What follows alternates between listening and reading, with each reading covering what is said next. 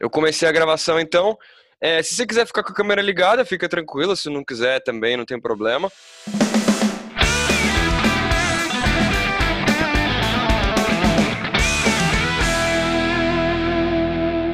E aí, estudantes, tudo bem com vocês? Eu espero que esteja tudo ok. Sejam bem-vindos a mais Idealizando, dessa vez Idealizando Carreiras, o seu podcast de entrevistas com profissionais de diferentes áreas para falar sobre as experiências, escolhas e a trajetória dessas pessoas dentro da vida deles e da carreira deles.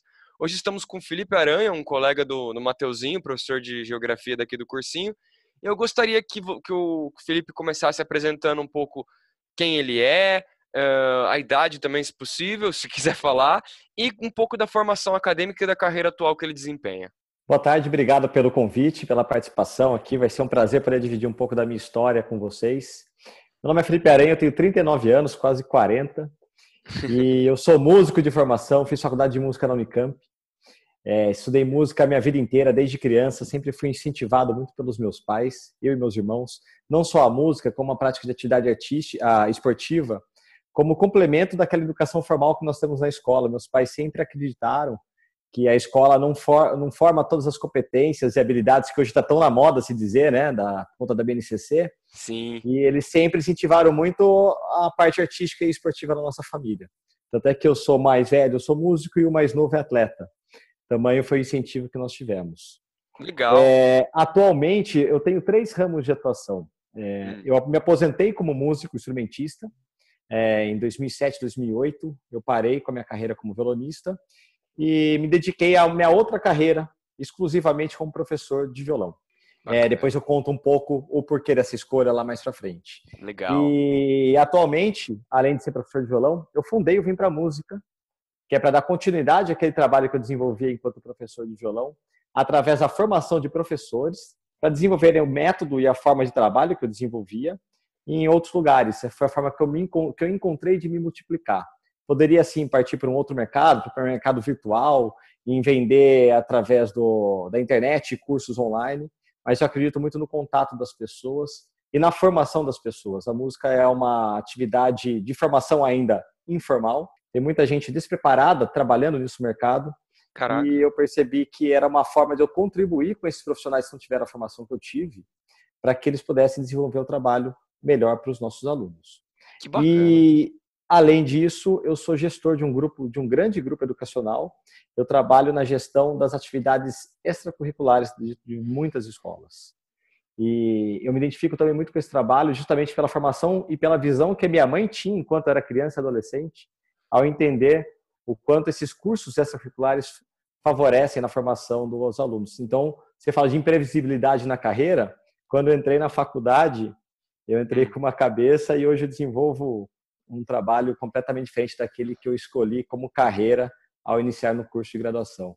Que legal, cara. Putz, bacana, gostei. Nossa, eu gostei muito de todas essas histórias. Eu, inclusive, eu esqueci de falar em off, eu comentar contigo em off, mas eu sou guitarrista, né? Eu estudei, estudei um pouco de teoria musical, brinquei com a guitarra um tempo, quis ter uma banda, e quando eu tinha 13, 14 anos, minha família foi no caminho inverso do seu. Que minha mãe perguntou para mim, aí, Caio, o que, que você quer fazer, né? Tudo mais, já tava tocando guitarra ali há uns acho que três anos já. E eu falei, ah, mãe, eu quero ser guitarrista do Ozzy Osbourne, que, era, que era meu ídolo. E ela falou, não, filho, você sabe que música não dá futuro. Ela começou a cortar as minha, minha vibe total, assim. E aí foi ali que eu desisti da música, né? Porque não Entendi. tinha apoio nem em casa. É, no meu caso, eu sou uma exceção, cara. Minha mãe me obrigou a prestar música. Ô, louco! É, é, eu sempre, eu sempre estudei, sempre levei a sério o estudo da música. É, eu sempre fui uma pessoa muito tímida. Então, tinha dificuldade, eu, eu era extrovertido para algumas coisas, mas para falar sobre mim, sobre o que eu sentia, às vezes até me posicionar em como eu pensava sobre as coisas, eu, eu tinha medo de me expor. E eu usava música para me expressar, para tirar de dentro de mim, até para não entrar num parafuso aí, numa depressão. Então a música foi muito companheira. E minha professora incentivava muito a performance musical, né, em, em colocar os alunos para tocar em público. E eu me sentia desafiado em colocar tudo aquilo que tinha dentro de mim para pessoas que até que eu não conhecia. Caraca. E só que eu nunca pensei em fazer isso como profissão. Para mim isso daí era hobby, era uma brincadeira, como era jogar bola, como era luta karatê, como era fazer natação. E não era nada, não tinha nada que eu era apaixonado, assim. Eu não pensava em trabalhar com uma coisa por trabalhar. falei, poxa, tem que ter paixão no trabalho, né? Afinal de contas, a gente passa a maior parte do tempo trabalhando. Sim. E aí minha mãe falou assim: não, você vai prestar música na Unicamp, como você não vai prestar nada? Eu falei, mãe, você tá maluca? Desde quando música é profissão? Eu vou ser o quê depois? Um professor de violão? Olha só. Aí, aí minha mãe falou: não, presta música, presta música. Então ela me incentivou, minha professora me incentivou, comecei a fazer, contratei uma professora particular para me passar teoria, prestei o vestibular e entrei. E ao entrar e ingressar na faculdade que eu descobri um outro mundo sobre a música, né? Caraca. Porque na escola que eu convivia, eu não conhecia pessoas que tocavam. Ninguém falava de música, era português, matemática, física, química, esse ensino formal, essas atividades formais, né, que as pessoas seguem na vida, o roteiro de vida, né? Uhum. Que é ou você é engenheiro, ou você é médico, ou você é advogado. Então, hoje acho que hoje em dia não é muito assim, mas na nossa época, não sei quantos anos você tem, mas na minha época ainda era assim, né? era a reprodução do que era a educação dos nossos pais. E lá na faculdade eu conheci profissionais excelentes que viviam intensamente a profissão de músico, os estudantes de música que já trabalhavam no mercado, e eu via que aquilo lá era um lugar sério e que se produzia muita coisa e muita coisa boa. E então eu me senti acolhido, acho que foi a primeira vez que eu tive me senti pertencente a um lugar, sabe? Caraca. Parecia que durante a vida toda eu estava meio qual é o meu lugar no mundo? E ali eu conheci pessoas que gostavam daquela mesma coisa que eu gostava e que levavam muito a sério. Tinha com quem conversar.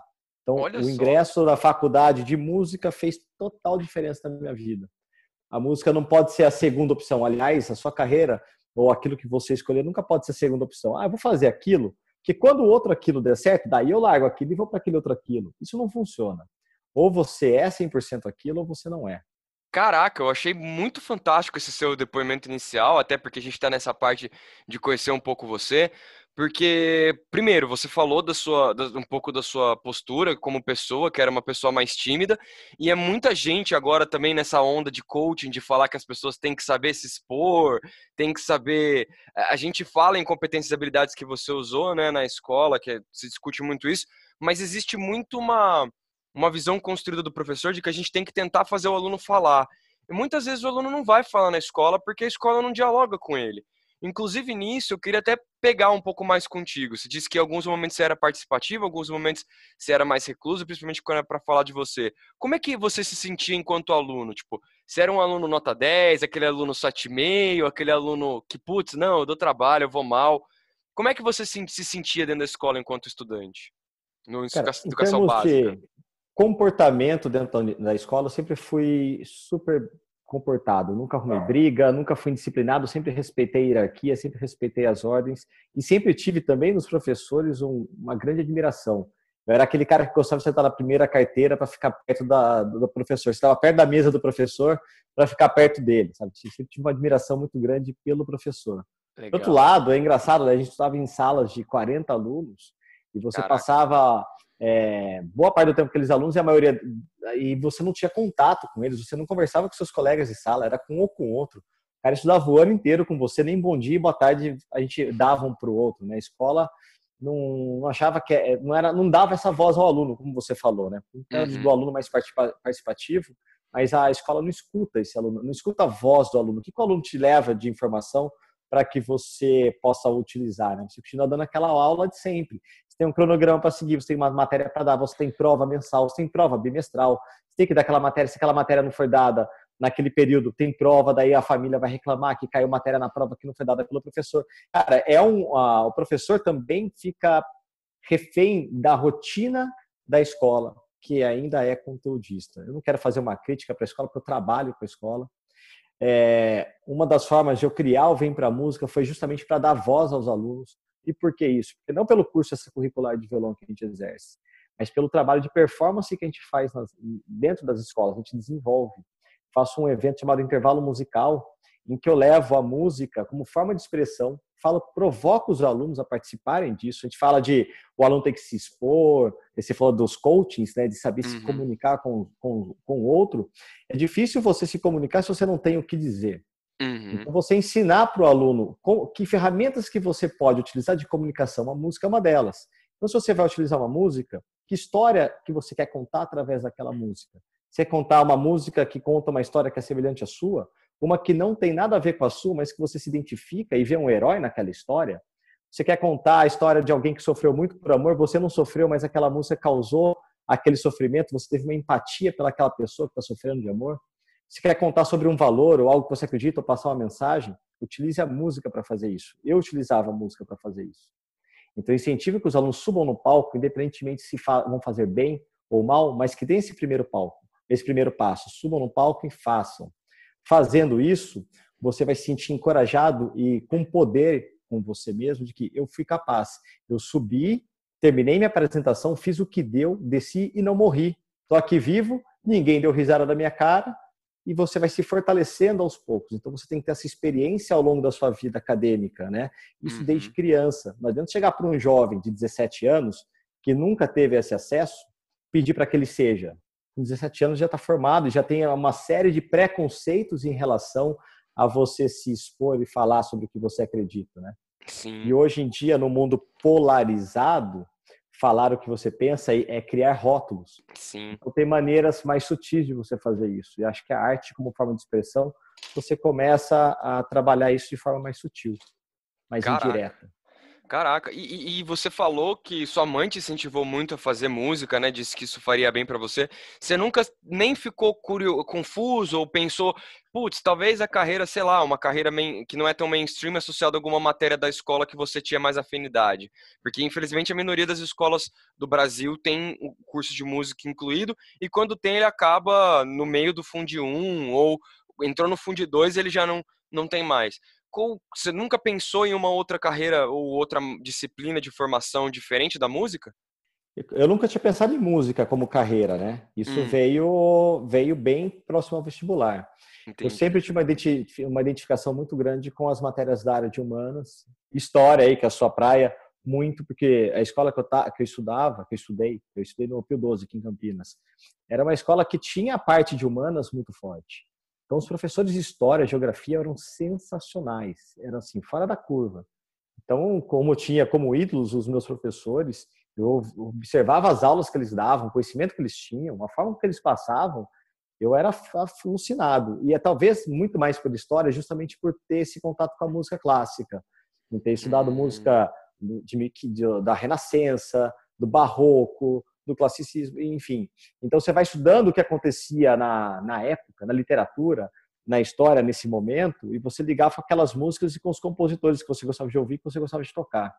Então isso me ajudava não só a assimilar a matéria, mas ter uma compreensão maior daquilo que acontecia também no movimento artístico. Caraca, que interessante, muito interessante mesmo. E aí, você, como é que foi a sua formação dentro da música? Você disse que entrou na música, no, no curso de música lá na Unicamp, começou a se preparar com antecedência, né? Você disse que sua mãe parece que co contratou um professor para você, foi isso?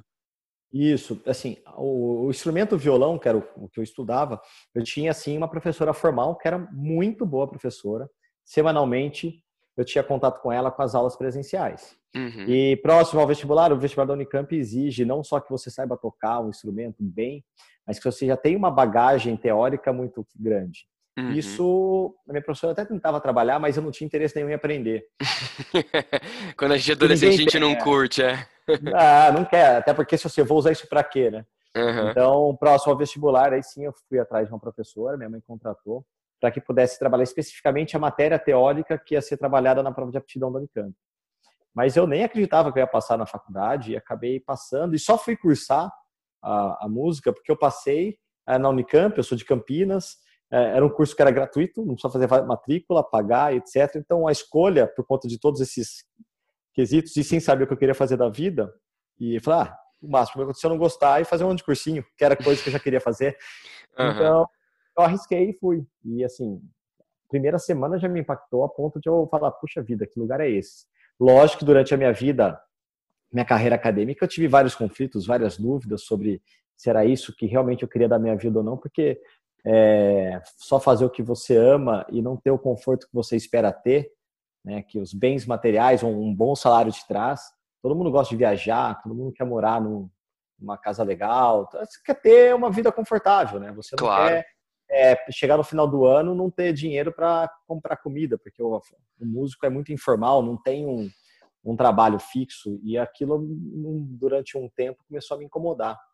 principalmente quando eu comecei a namorar e, e o namoro começou a ficar mais sério e pensando em família e tudo mais, eu falei, puxa vida, como é que vai ser? E tinha daí o incentivo da minha sogra, né, preocupada com a situação, por que, que você não presta um concurso público? Você pensou em fazer outra coisa na sua vida? Isso que eu já trabalhava com música, já tinha bastante sucesso na carreira, principalmente como professor. Aí, quando eu fui começar a pesquisar concurso público e ver a atribuição do trabalho, eu comecei a ver assim, o que isso tem a ver comigo? Só por causa de um salário no final do mês, uhum. eu vou uhum. fazer algo que não tem nada a ver comigo? Eu falei, não, eu vou fazer aquilo que eu amo mesmo. E é impressionante quando você faz aquilo que você realmente gosta e se dedica e procura fazer todo dia melhor do que você fez no dia anterior, a motivação que você tem para levantar da cama e partir para a luta é muito maior. Entendi. É, então é o conselho que se eu fosse dar para um jovem hoje, esquece dinheiro, pensa naquilo que você gosta, porque é aquilo que você vai ter que fazer durante muito tempo. É, eu concordo 100% com você nesse aspecto. E como é que é o curso de música da Unicamp em termos de. Porque eu sei, por colegas que fizeram, que você tem vários instrumentos que você, entre aspas, pode optar. Mas eu não sei bem como é que funciona a grade, se esses instrumentos cursam juntos, se eles cursam separado. Para um aluno que de repente está ouvindo você falar com tanto, com tanto gosto pela faculdade e se interessou, como é que funciona esse curso? Cara, primeiro que você, é, você não vai aprender um instrumento na universidade, né? Você chega sabendo o instrumento. Lá não é um curso técnico de música, é um curso universitário. É, e as pessoas às vezes não têm muita referência o que é tocar bem o instrumento para chegar até a faculdade. Então eu aconselho primeiro quem está pensando em fazer música, procure ver que na prova de aptidão tem uma peça obrigatória que você tem que tocar. Ela te nivela. Se você não é capaz de tocar essa música, você não é nem capaz de dar o próximo passo. Então procure um professor, vai estudar música, porque música é uma coisa séria. Procure um professor, não acha que aprender sozinho você vai para frente. Mas enfim, vamos voltar. Como é que é a faculdade? Você entra escolhendo um instrumento e é esse instrumento que você vai ter o seu professor específico. Tem uma matéria que chama instrumento complementar. Lá você pode aprender um instrumento complementar desde que tenha um professor disponível para te dar aula. E geralmente quem te dá aula são os próprios estudantes de música, que se matriculam numa outra matéria, que é estágio supervisionado, e você procura como instrumento complementar um aluno que está em estágio supervisionado para que ele te dê aula de um outro instrumento. Entendi. Eu acho que é um mito muito grande achar que quem faz faculdade de música e termina a faculdade de música sabe tocar todos os instrumentos. é, eu acho que um curso como regência, você tem que ter uma vivência um pouco de cada instrumento, porque depois você vai reger uma orquestra, você tem que saber as limitações de cada instrumento, você tem que saber sobre cada instrumento você vai fazer arranjos é, para cada instrumento, então você tem que conhecer o mínimo sobre cada um deles. Mas não necessariamente você ser um instrumentista nato. É, enfim, né? A sua formação, a formação do maestro é uma formação musical muito mais ampla. Então, você não tem aula de vários instrumentos né, na faculdade, pelo contrário. Entendi. É, é, o que mais? Assim, de matérias teóricas, tem algumas matérias do eixo obrigatório, né? Que é história da música, é, harmonia, percepção musical. O que é harmonia? Daí eu vou entrar muito no aspecto específico. Vale a pena falar aqui ou nem vale? Ah, por alto, assim, perguntei mais por curiosidade porque isso pelo menos pesou para mim, né? Quando eu bati o olho na grade, eram coisas que me chamavam a atenção. Mas em harmonia, por exemplo, qual que seria a matéria de, de a diferença entre harmonia e percepção musical? O que, que você trabalha nessas duas, já que você deu essas duas, por exemplo? Tá. É, é que eu acho que as duas são, são muito fundamentais, cara, para qualquer músico. Percepção musical é, é perceber o som. Então você tem dois tipos de percepção: a percepção rítmica, que você vai trabalhar somente os aspectos rítmicos da música. Então você tem que ser capaz de perceber, capaz de fazer vários ritmos ao mesmo tempo usando o seu corpo. Você é capaz de ouvir o ritmo e transcrever aquele ritmo em partitura. Para quando Caraca. você tiver que compor ou fazer um arranjo, ou aquilo que você pensar musicalmente, você seja capaz de transcrever. E a percepção melódica tem a ver com a altura do som, a melodia. Então, reconhecer intervalos, você ouvir uma música e ser capaz de transcrever compor uma música, tirá-la da cabeça e colocar numa partitura para que outros músicos consigam ler. E não você tocar, gravar no seu instrumento e dar para um trompetista. Ó, oh, gravei no violão, você tira aí no trompete. Isso é muito comum. Sabe? O Djavan monta todos os arranjos deles, dele da banda, cantarolando para os músicos o que os músicos devem fazer. Porque é, vou citar uma outra frase que eu aprendi na faculdade, tá? Que claro. antes desse aspecto formal da música, a música você realmente aprende por osmose. Você, a música está na cabeça. Você aprende ouvindo, você aprende consumindo música. E a habilidade de você tirar isso da cabeça e transpor para o instrumento ou para o papel, sim que é estudada. Então, acho que o ouvido, o, o aprender música é ouvindo mesmo. É o primeiro aspecto para você aprender música. Legal, bacana. Bom, e já que a gente cumpriu essa parte, então, estou bem satisfeito. Acho que agora os ouvintes e eu também temos um contato maior com, com quem é você, te conhecemos um pouco mais. Vamos entrar um pouquinho nos aspectos da sua carreira. Como é que foi o início dela? O que, que você sentiu quando você começou, né? Bom, não sei se foi durante a, facul... a graduação ou depois da graduação, mas como é que foi o início da sua carreira? Como é que você deu o start nela? É, eu considero o início da minha carreira quando eu entrei na graduação, porque logo quando eu entrei na graduação, eu falei, é, de música que eu vou viver, é música que eu vou buscar meu sustento a partir de agora me espelhando muito nos, nos outros estudantes, né, nos meus veteranos.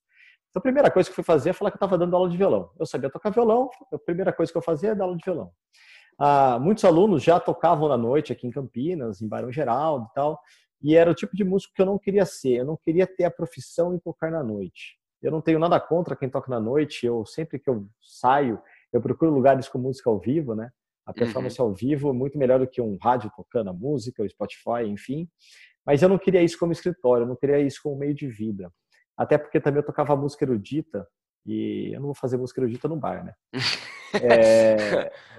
Infelizmente, quando... talvez não tenha muito público, né? É, talvez espante o público, a galera acabe dormindo na mesa.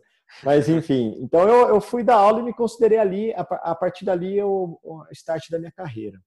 É, nunca teve ninguém que chegou e me pegou pela mão e falou assim: olha, filho, segue esse caminho aqui esse caminho aqui é o que você quer, acho que você tem que fazer assim, fazer essa. São coisas que você vai descobrindo, vai observando. É, eu estudava muito violão e achei que um dia eu ia ser descoberto. Entendeu? Alguém ia me ver em algum lugar, ia me descobrir, ia me ligar e ia marcar uma série de concertos para mim. Então, essas habilidades uhum. extras uhum. que o músico tem que ter, hoje em dia, acho que qualquer qualquer profissional tem que ter, você vai aprendendo ao longo, você, toma, você vê que as coisas não vão acontecendo, você vai perguntando por quê e por quê e por quê, aí você vai vendo aquilo que te faltou. Então, é, como professor foi fácil me vender, porque depois você começa a dar aula, um aluno vai te falando para outro, vai falando para outro, vai falando para outro, quando você vê, você está com a sua agenda lotada. Mas com a carreira como músico, não. E não tinha tanto meio de comunicação como se tem hoje, né? Uhum. Acho que uhum. antes ali tinha o e-mail, eu falei, como é que eu vou, como é que as pessoas vão descobrir que eu tenho que gravar fita, gravar fita cassete em casa e mandar para algum produtor? Eu era bem perdido em relação a essa área de como me produzir artisticamente. Acho que hoje em dia eu estaria, tenho uma cabeça muito melhor, até porque nesses 20 anos que eu tenho de carreira, o mundo mudou completamente, né? Uhum. A relação das pessoas e a relação das pessoas com a arte e com a música mudou completamente. E, mas eu fui procurar um professor em São Paulo posteriormente, o Henrique Pinto. Ele era uma referência e eu fui atrás dele pela referência que ele era como professor e saber que dentro do circuito violonístico de São Paulo, ele era o cara. Ele pegava os alunos dele criava grandes eventos para que os alunos dele pudessem tocar. Então, achei que ali eu pudesse dar um start da minha carreira.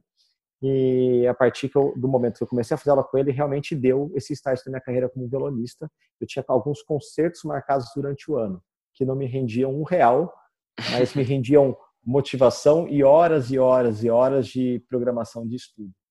Entendi. Legal, interessante pra caramba.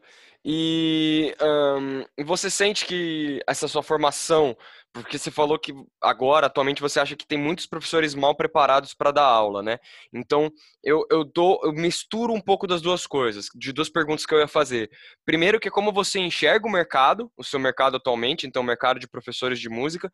E segundo, se a formação como músico, se a sua formação como músico te auxiliou muito e se você acha que ela é imprescindível eu acho que a minha formação como músico me auxiliou muito e sim é imprescindível.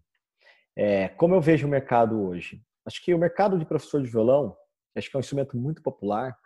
É, muitas pessoas aprendem a tocar violão sozinhos ou com os colegas ou um pouco faz um pouco de aula depois para e já começa a dar aula. É, nesses anos todos que eu sou professor, nunca nenhum pai de aluno ou nenhum aluno adulto me perguntou sobre o meu currículo, com quem eu estudei, onde eu me formei, Nada. Assim, é sempre por indicação ou por você já estar próximo de um lugar ali, tá na escola, ah, tem aula de violão na escola, vai fazer na escola, filho. Então, uhum. é, então não há essa valorização da formação musical nem pelos próprios pelos próprios alunos. É, acho que não sei como é que funciona nas escolas, se se isso rola, se isso não rola com os professores. Ô, professor de história, você estudou na Unicamp, na USP, na PUC? Ah, você estudou na, sabe, já criar uhum. algumas coisas, umas barreiras. É, eu até acho que também, é, antes do diploma, você tem que ser um, é, você pode ser um, um, bom professor sem ter um excelente diploma acadêmico. Uhum. É, é, muito da sua experiência. O instrumento é uma coisa particular, porque tem a parte da empatia do professor com o aluno, né? a forma com que o professor trata o aluno, e é justamente esse tipo de cara que eu procuro para trabalhar na minha equipe. É, eu, eu falo de formar professores. Né? É, existem poucas faculdades de música no Brasil, curso de licenciatura em música, muito menos. Nossa, não sabia. É, então, quando eu falo em formar professor, eu busco professores que sim, são boas pessoas, têm bom caráter, são pessoas humanas, que se importam com o outro, porque isso daí você não transforma, né? Isso daí você não muda na pessoa. Uhum. Agora, você oferecer é, conteúdo, informação para que essa pessoa se desenvolva profissionalmente, daí sim, qualquer um é capaz de se desenvolver profissionalmente, se tornar um bom profissional, mesmo não tendo tido uma boa formação acadêmica. Eu vejo as coisas que eu faço hoje, eu não sou pedagogo, eu não fiz pedagogia, não fiz nada, e trabalho com cursos extracurriculares dentro de uma escola. Eu converso Caraca. diretamente com diretores, coordenadores, mantenedores de escola, só que eu não sou pedagogo. Como é que eu vou desenvolver uhum. um projeto pedagógico extracurricular sem ser pedagogo? Entendi. Então eu não posso falar que a formação também é tudo. Só que eu aprendo demais com, esse, com essa pessoa. Eu acho que você aprende muito na prática, você aprende muito fazendo. Tem que estar sempre antenado.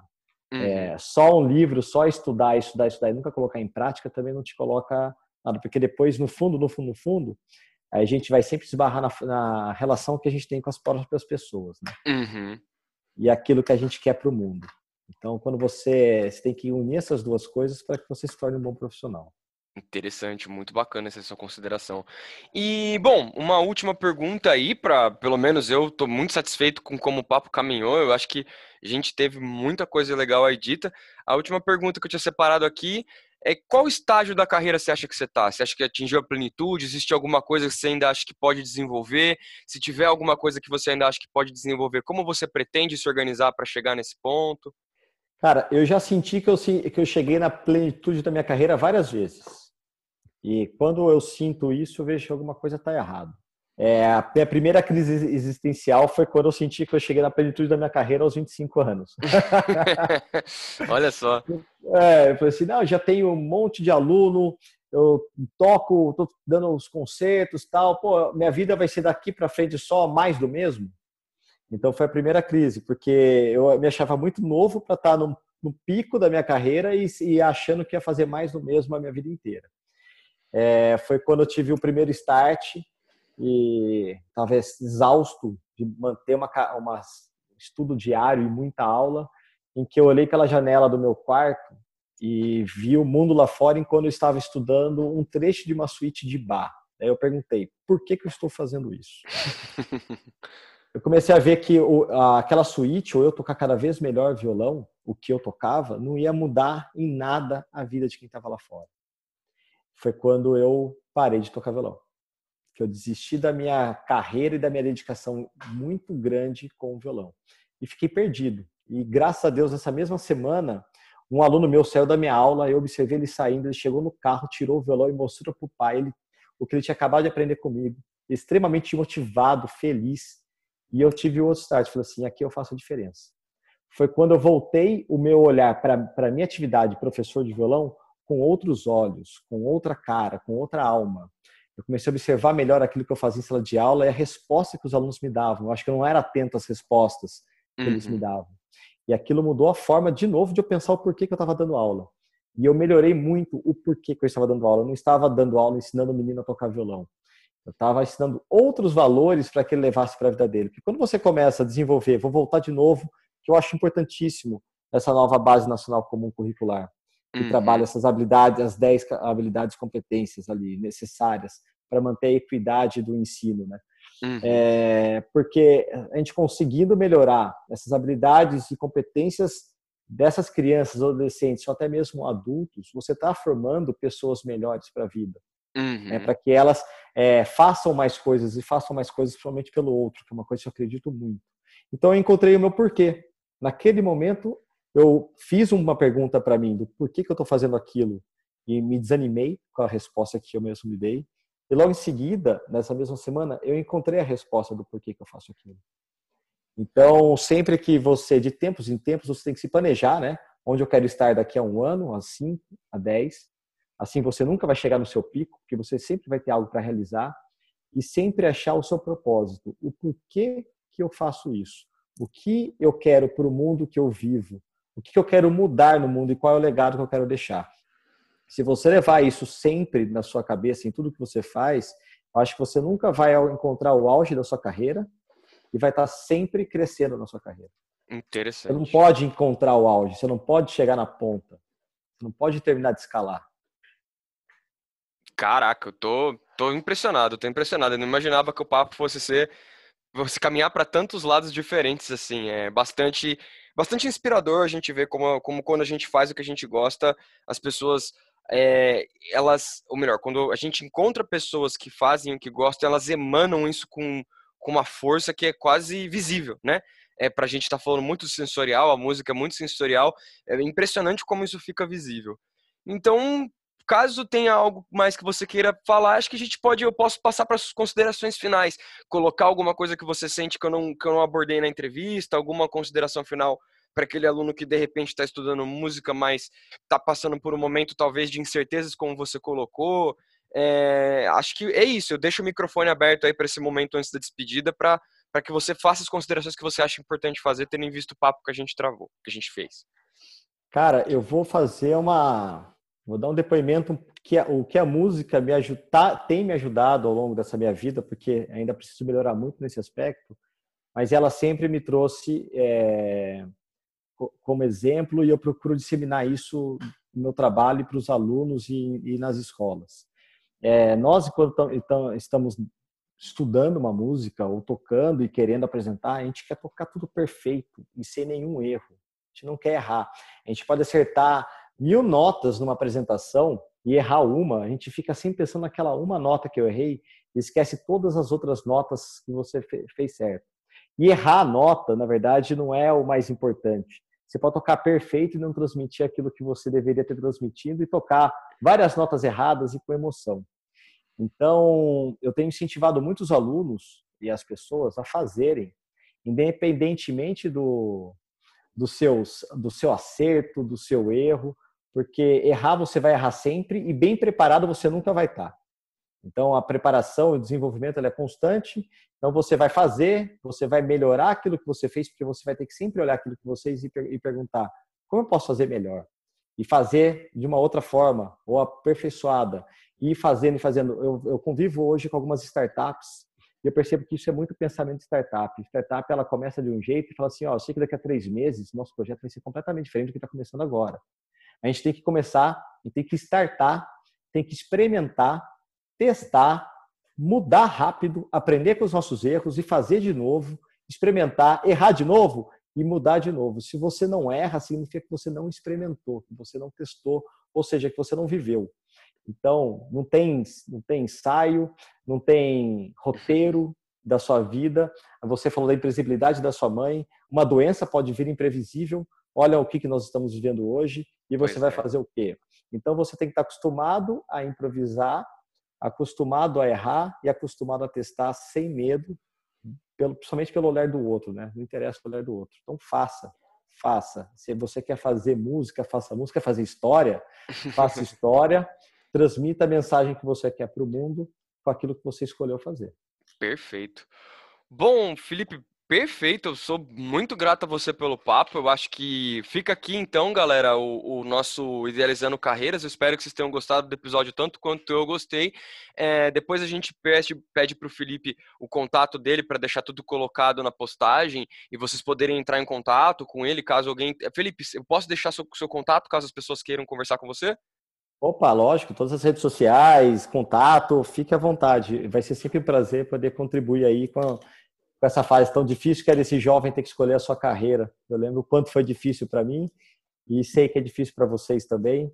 E estou com vocês nesse momento. que precisar de ajuda, pode contar comigo. Então, perfeito, gente. Muito obrigado e até uma próxima. Deixa eu encerrar Valeu. aqui. Valeu a gravação.